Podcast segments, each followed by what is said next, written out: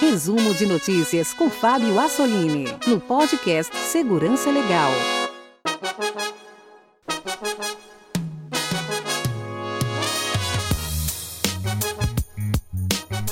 Bem-vindos a mais um resumo de notícias no podcast Segurança Legal. Aqui você fica bem informado sobre o que ocorre no mundo da segurança da informação.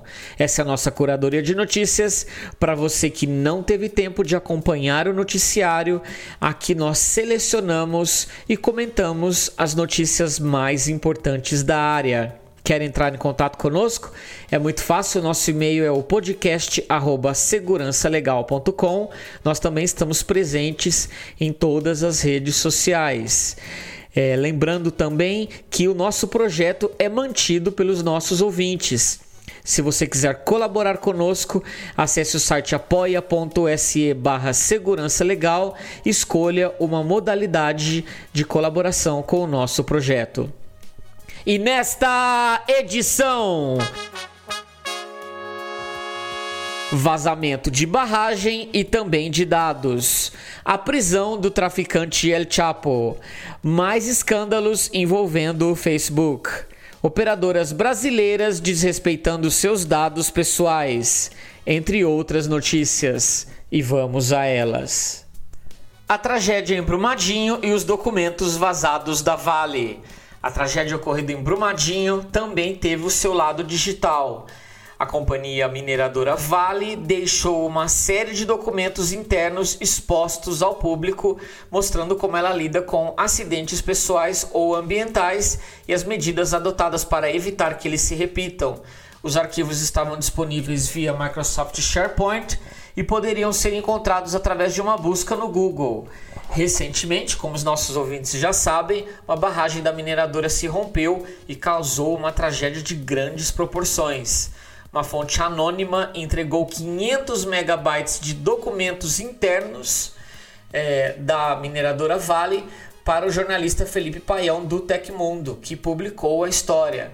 São cerca de 400 mil arquivos detalhando incidentes de segurança ocorridos entre 2017 e 2019 no Brasil, no Canadá, em Moçambique, Indonésia e Nova Caledônia, que é um arquipélago na Oceania onde a mineradora também tem operações.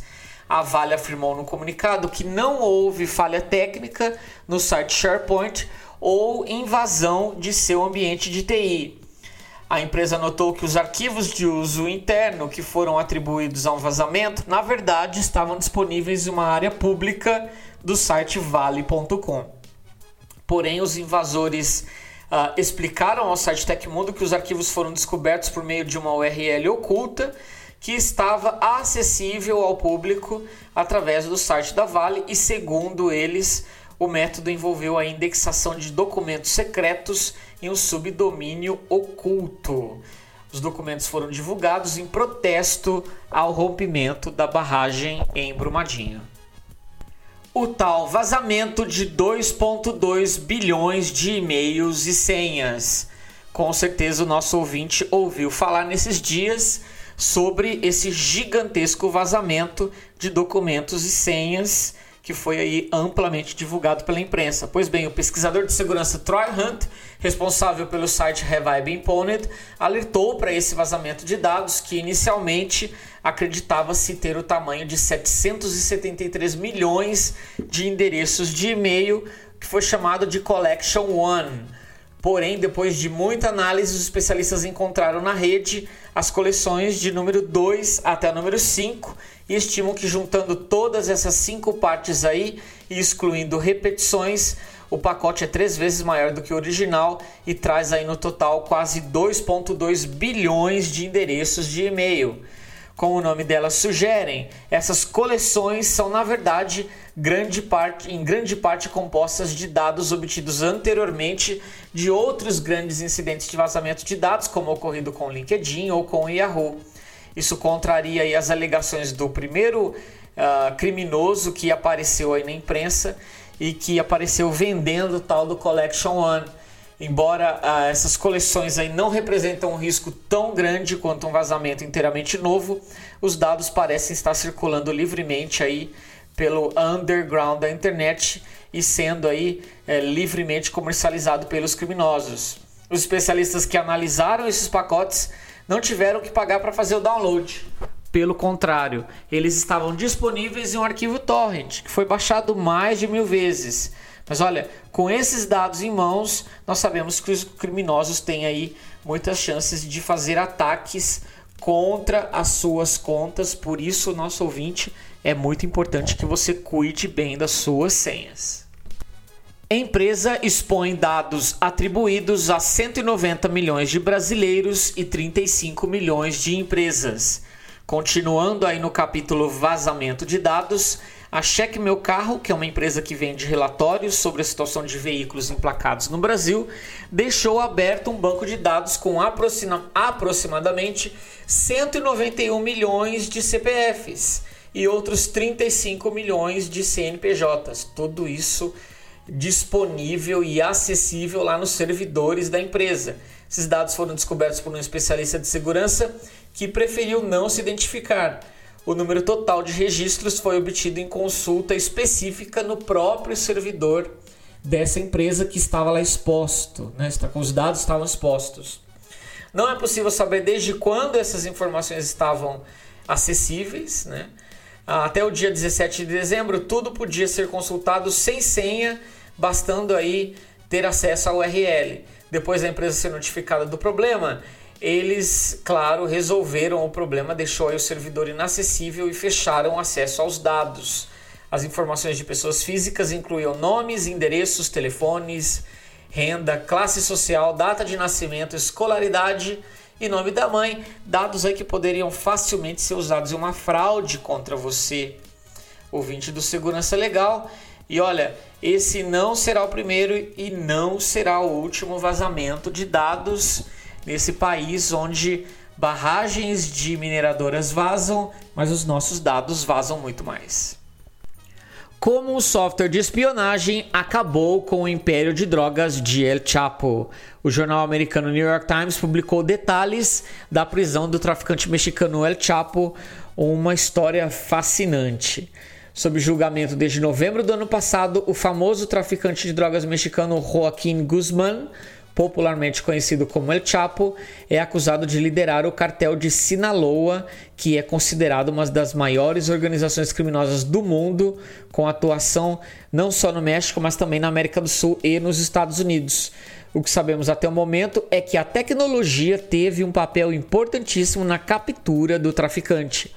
Durante o período atual de julgamento é, de Guzmán, o FBI revelou mais de 200 ligações que foram interceptadas do telefone do traficante, além de ligações de familiares e de amigos. O segredo para todas as descobertas vem de um lugar específico, um agente do FBI infiltrado entre os demais criminosos. Christian Rodrigues uh, também mexicano, atuou como informante e usou do disfarce de programador para posteriormente invadir os sistemas de segurança que ele mesmo havia instalado a pedido de Guzmán. Com essa sabotagem, todos os envolvidos, incluindo Guzmán, foram obrigados a utilizar aparelhos celulares aleatórios que, consequentemente, foram grampeados por ele e pelos agentes do FBI. O bloqueio da rede de proteção, no entanto, foi temporário, o que tornava indispensável o surgimento de outros métodos de espionagem, fez com que Guzmán tivesse uma solução. Ele instalou um software de espionagem chamado FlexSpy, desses que maridos usam para espionar as suas esposas, né? Ele instalou esse software nos Blackberries usados pela gangue, né, pelo grupo de Guzmán e com isso essas conversas foram aí espionadas, foram enviadas ao servidor do FlexSpy que por estar localizado nos Estados Unidos foram obrigados pelo FBI a dar todos esses dados para a investigação.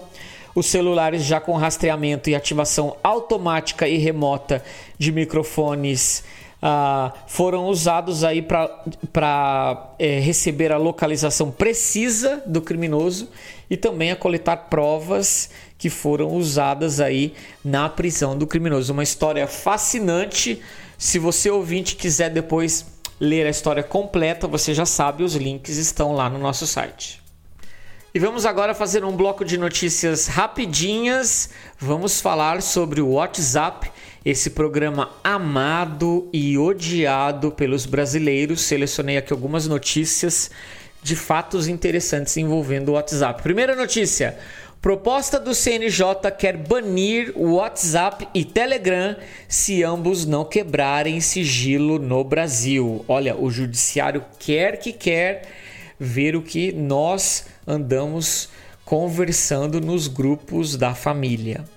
Segunda notícia: o WhatsApp limita reenvios de mensagens para apenas cinco destinatários. E eu me pergunto: será que isso vai parar as fake news?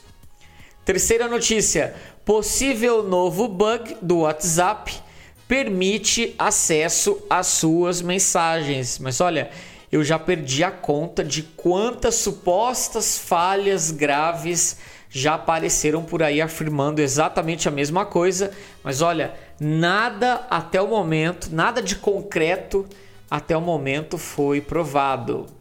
Próxima notícia: contra notícias falsas, o WhatsApp apaga 2 milhões de contas por mês. A empresa afirmou que essas contas apagadas estavam todas envolvidas na disseminação de fake news. Se você quiser ler as notícias é, por completo, você já sabe, os links estão lá no nosso site ou então aí no seu no show notes do seu agregador de podcasts. Programador sacou um milhão de dólares usando falha no banco onde trabalhava. Suponha que você trabalha no departamento de TI em um banco e descobre uma falha no sistema. Em vez de avisar a empresa, você se aproveita dessa brecha para sacar dinheiro grátis por mais de um ano. Foi o que aconteceu com o um programador na China. Ele, ele devolveu a grana e foi perdoado pelo banco, porém recebeu uma sentença de 10 anos e meio de prisão. Kim Kisheng, de 43 anos, trabalhava para o Huaxia Bank como gerente do Centro de Desenvolvimento de Tecnologia em Pequim. Pois bem, em 2016 ele detectou uma falha no sistema central do banco e os saques realizados aí por volta da meia-noite não eram registrados. Enfim, uh, ele preparou alguns scripts no sistema para testar a brecha sem levantar suspeitas. Ao longo de um ano, ele fez 1.300 saques em dinheiro, nos valores entre 750 e 3 mil dólares. Olha, no final ele acabou acumulando mais de um, pouco mais de um milhão de dólares sem revelar ao banco o que estava fazendo.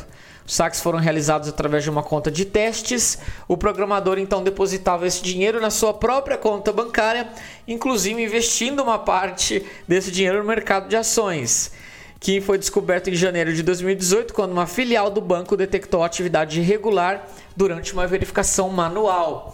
O programador foi detido pela polícia e em dezembro ele foi condenado pelo roubo e sentenciado a 10 meses e 6 anos, 10 anos e 6 meses de prisão. Mas olha, bancos são atacados não apenas por empregados, mas também por, por grupos externos. Mais um banco no Chile foi vítima agora esse mês de um ataque do grupo Lazarus. Dessa vez foi o banco Red Bank, que além de banco é também responsável pelo funcionamento da rede de ATMs no país. Eles sofreram um ataque depois que um empregado do banco recebeu um contato via LinkedIn de uma suposta oferta de trabalho e ele abriu um documento malicioso na sua estação de trabalho, instalando aí um backdoor que deu início ao ataque. Olha, não se sabe quanto dinheiro foi roubado desse banco chileno. E ainda sobre roubo ao banco, para fechar esse capítulo, criminosos na Inglaterra tem usado aí com sucesso, tem roubado, né, com sucesso aí códigos de verificação OTP, que são aqueles códigos de dupla autenticação que você recebe por SMS. Na Inglaterra, os criminosos estão roubando facilmente esses códigos, explorando falhas no já conhecido protocolo SS7. O problema é tal que essa exploração ela é totalmente transparente ao usuário, ou seja, o usuário não se dá conta de que aquele SMS com código que ele recebeu do banco também foi acessado por um criminoso. e assim eles estão então invadindo contas bancárias através da obtenção desses códigos. E olha, eu vou dizer para os nossos ouvintes, logo logo essas técnicas chegam por aqui. Criminosos envolvidos em ataques de SimSwap são presos nos Estados Unidos. Infelizmente não foi no Brasil, mas o jornalista Brian Krebs detalhou que Joel Ortiz, de 20 anos, foi condenado a uma pena de 10 anos de prisão depois de roubar 5 milhões de dólares usando essa técnica de SIM swap, onde o seu chip é desativado e habilitado em outro aparelho. Ainda de acordo com uh, o artigo publicado pelo Krebs, outros dois criminosos foram presos, o Ahmed Haret e o Matthew Jean Dittman.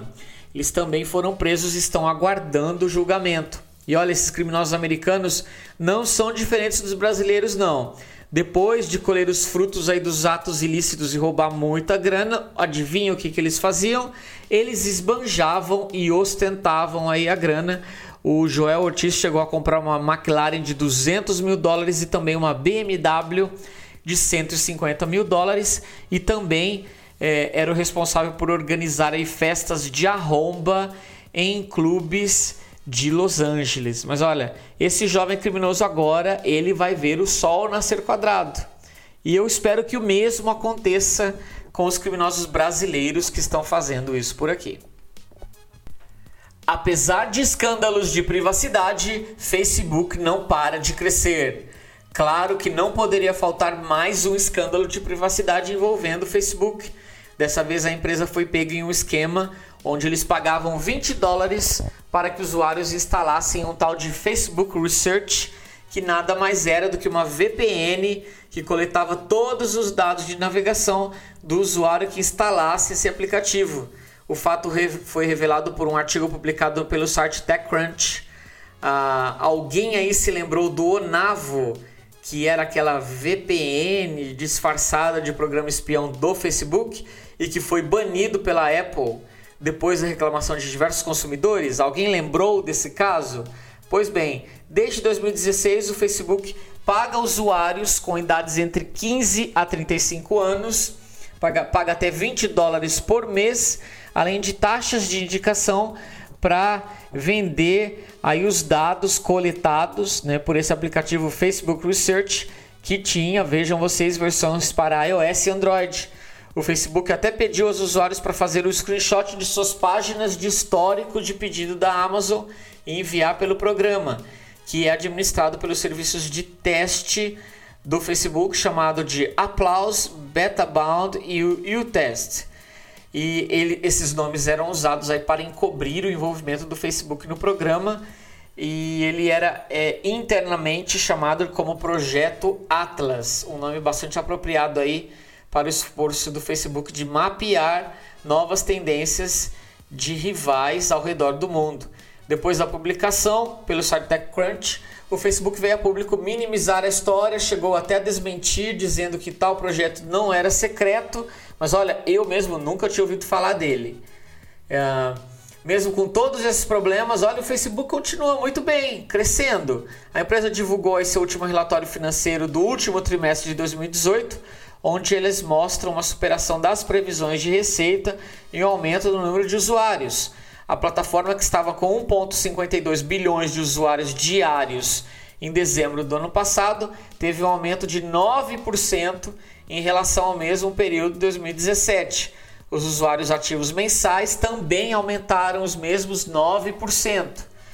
O Facebook tem no total 2,32 bilhões de usuários. Vejam vocês. Em termos de comparação aí com o trimestre anterior do ano passado, foi um aumento de 1,8%, o que mostra que o Facebook anda muito bem, apesar uh, dos escândalos de privacidade. E falando de dinheiro, a receita do Facebook aí bateu a marca de 16,9 bilhões de dólares. É uma boa grana, né? É uma grana considerável aí e olha, com todo esse dinheiro em mãos, não faltam ideias para manter a empresa rentável no futuro, não faltam ideias de Mark Zuckerberg para manter o seu poderio, né? Foi publicado pelo jornal New York, New York Times que o Zuckerberg planeja até o final de 2020 unificar três plataformas gigantescas do qual o Facebook é dono: o WhatsApp, o Instagram e o Facebook Messenger. O Mark Zuckerberg tem planos de unificar os três em uma plataforma só, inicialmente unificando a infraestrutura usada por esses aplicativos e depois juntar tudo na mesma interface. Esses aplicativos somados possuem apenas 2,6 bilhões de usuários. Possível morte de dono de corretora de criptomoedas faz empresa perder acesso a 190 milhões de dólares. Gerald Coulton fundou uma casa de câmbio de criptomoedas no Canadá, arrecadou milhões de dólares dos clientes que quiseram apostar nesse novo tipo de investimento. Ele armazenou tudo em uma cold wallet, ou seja, lá uma carteira offline. Protegeu tudo isso com uma senha e depois disso ele supostamente morreu.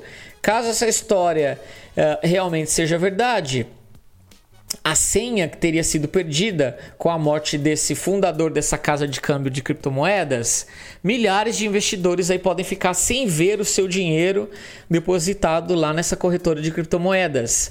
A empresa chamada de Quadrica CX está devendo para os seus clientes o total de 190 milhões de dólares, cerca de 696 milhões de reais, simplesmente porque ninguém além do dono que, que supostamente morreu sabia da senha das carteiras offline. Inclusive o site da empresa, olha, saiu do ar, ficou vários dias aí uh, offline, né? E a empresa entrou com um pedido de proteção ao credor para lidar com o que eles chamaram de problema de liquidez. Claro que não faltaram aí na internet teorias da conspiração, dizendo que o, o fundador aí da empresa pegou tudo e sumiu, sumiu no mundo, né? E aí aparecendo a, a notícia de que ele uh, havia morrido, né? Justamente para dar o calote nos clientes, mas o governo do Rajastão, que é uma província da Índia, emitiu um documento oficial onde eles afirmam que realmente o Gerald Coulton foi encontrado morto enquanto ele viajava pelo país. Vamos ver como termina essa história. Microsoft cobrará até 200 dólares para atualizar o Windows 7 após o fim do suporte gratuito. Olha, o Windows 7 está chegando ao fim do seu ciclo de vida. O sistema receberá atualizações gratuitas de segurança até janeiro do ano que vem e depois ele ficará exposto. A Microsoft não vai mais atualizá-lo a menos que você pague um valor anual para a Microsoft os updates serão oferecidos para clientes empresariais até 2023 e custarão aí entre 25 a 200 dólares por computador. A Microsoft já havia confirmado que irá distribuir essas atualizações estendidas de segurança para clientes do Windows 7. Uh, e elas ficarão disponíveis aí até 2023, mas o preço ainda não era conhecido, mas uma jornalista da ZDNet encontrou os preços né, e variam aí nessa faixa de 25 até 200 dólares. E você, caro ouvinte, já está considerando a migração para o Windows 10? Vivo, Net e Oi trocam dados pessoais de clientes sem autorização dias ou semanas depois de você consultar planos de uma operadora de telefonia, de internet ou de TV por assinatura, o telefone toca. Do outro lado da linha está um vendedor de uma companhia concorrente oferecendo os mesmos serviços. Olha, esse cenário vem se tornando cada vez mais comum no Brasil. Operadoras de telecomunicações estão supostamente trocando dados pessoais de cidadãos sem cobertura específica para alavancar o número de clientes atendidos de acordo com uma publicação feita pelo site Tecmundo, que afirmou ter recebido gravações de chamadas ativas em que atendentes da NET e da Oi ofereciam planos de banda larga para potenciais clientes que não puderam ser atendidos pela internet de fibra ótica da Vivo. Como eles conseguiram esses contatos? Supostamente por meio de uma base de dados aberta e compartilhada pela própria Vivo. O posicionamento das operadoras envolvidas nos casos toca na legislação vigente, afirmando que essas práticas são legais. Contudo, a Anatel afirmou ao site Tecmundo que as prestadoras de serviços de, de telecomunicações estão proibidas de compartilhar dados dos clientes. Já o IDEC se posicionou aí dizendo que essa prática fere o Código de Defesa do Consumidor. Consultadas sobre esse fato, as operadoras, claro, negaram e minimizaram, dizendo que não fazem isso. Mas olha, o site Tecmundo tem lá todas as conversas gravadas que realmente comprovam essas trocas de dados. Se você acha que esse problema acontece apenas no Brasil, hum, olha, não é não. Em um artigo publicado nessa semana no site Motherboard, eles detalharam como as operadoras de telefonia americanas, a AT&T, a T-Mobile e a Sprint, eh, possibilitavam o acesso da localização real dos seus clientes para até 250 empresas americanas que usavam esses dados comercialmente. Pois é, cada dia está mais difícil ter privacidade.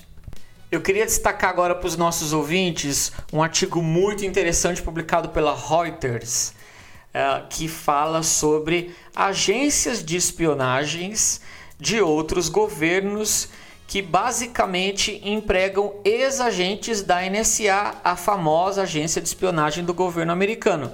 O artigo da Reuters tem esse título: Por dentro da equipe secreta de espiões árabes composta por mercenários americanos. O artigo detalha como o governo dos Emirados Árabes Unidos contrataram diversos ex-funcionários da NSA, estão empregando essas pessoas para criarem toda uma infraestrutura de espionagem dos seus cidadãos e assim manter-se no poder, manter o regime dentro do país. O artigo é muito interessante, e, como vocês já sabem, os links estão lá no nosso site ou no show notes e eu altamente recomendo a leitura, já que nós falamos tanto nesse programa sobre problemas de privacidade. Como ladrões conseguem desbloquear iPhones roubados mesmo travados pelo iCloud. Olha, quando tratamos de iPhones roubados, geralmente temos a ideia de que aquele dispositivo se tornará um peso de papel ou então ele será desmontado e as suas peças serão vendidas no mercado paralelo. Nesse sentido, raramente pensamos que o aparelho realmente será desbloqueado e depois será vendido como novo, pelo menos aqui no Brasil. Mas olha, o fato é que isso já está acontecendo lá nos Estados Unidos e o pior é que já existe um mercado de venda desses aparelhos. Foi esse mundo de venda e desbloqueio de iPhones roubados ou perdidos que o site Motherboard investigou e publicou nessa semana e que resultou em uma reportagem muito interessante, onde eles mostram como iPhones roubados ou mesmo que não foram exatamente roubados, uh, como eles são desbloqueados. Na maioria das vezes, o código de segurança é a primeira barreira que impede alguém de acessar esses dispositivos. Além disso, quando o aparelho é restaurado ou apagado, o iPhone exige a senha do iCloud, que claro o ladrão não tem, uh, e com isso ele tecnicamente ele não consegue usar o aparelho nem vendê-lo. Pois bem, dito isso, eis que o site Motherboard descobriu que nos casos mais simples os ladrões pedem para as vítimas para que elas digitem as senhas uh, do iCloud para desativar esse recurso de bloqueio e assim finalizar a sessão do iCloud naquele aparelho roubado. Contudo, as, contudo, as técnicas né, mais avançadas para roubar esses aparelhos, é quando o ladrão não consegue fazer com que a vítima digite a senha, eles envolvem é, golpes de phishing que a vítima começa a receber, justamente porque eles querem roubar essa senha do iCloud para desbloquear o aparelho e posteriormente vendê-lo. Envolve também a criação de recibos de compras falsos que posteriormente são levados às lojas da Apple e com esse suposto recibo de compra, o ladrão consegue pedir para que a Apple desbloqueie o aparelho e eles efetivamente o fazem. E até mesmo alguns grupos de ladrões estão substituindo a placa lógica desses iPhones roubados e com isso eles conseguem aí configurar o dispositivo como novo a partir de um e-mail clonado de um dispositivo não roubado. E olha, infelizmente essas técnicas estão funcionando e nós temos visto aí a bandidagem sempre se adaptando e buscando novas formas de continuar roubando. mesmo que seja um iPhone. Essas são as notícias que eu tenho para trazer para você. Muito obrigado por sua atenção. Voltamos a nos falar na próxima edição.